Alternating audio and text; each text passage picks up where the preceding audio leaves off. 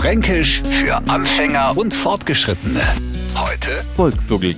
Und damit kümmern wir uns um gewisse Verschmutzungsgrade von uns Franken. Ja, das ist wichtig, weil wir da ganz genaue Abstufungen kennen. Haut uns einmal zum Beispiel, steckt er links in der dreckige Pfützen, noch sind wir von Kopf bis zu die Face eingesaut. Beißen wir aber in der Bratwurstweckler und uns tropft der Senf auf die Husen, noch haben wir uns vollgesuggelt. Lümmelt man beim Essen ein wenig rum, sagt man uns, jetzt hockt ihr mal gescheit hi, nicht dass du wieder vollsuggelst.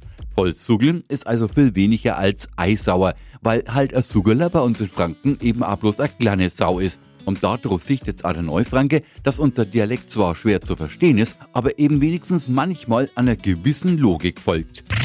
Fränkisch für Anfänger und Fortgeschrittene. Täglich neu auf Radio F und alle Folgen als Podcast auf radiof.de.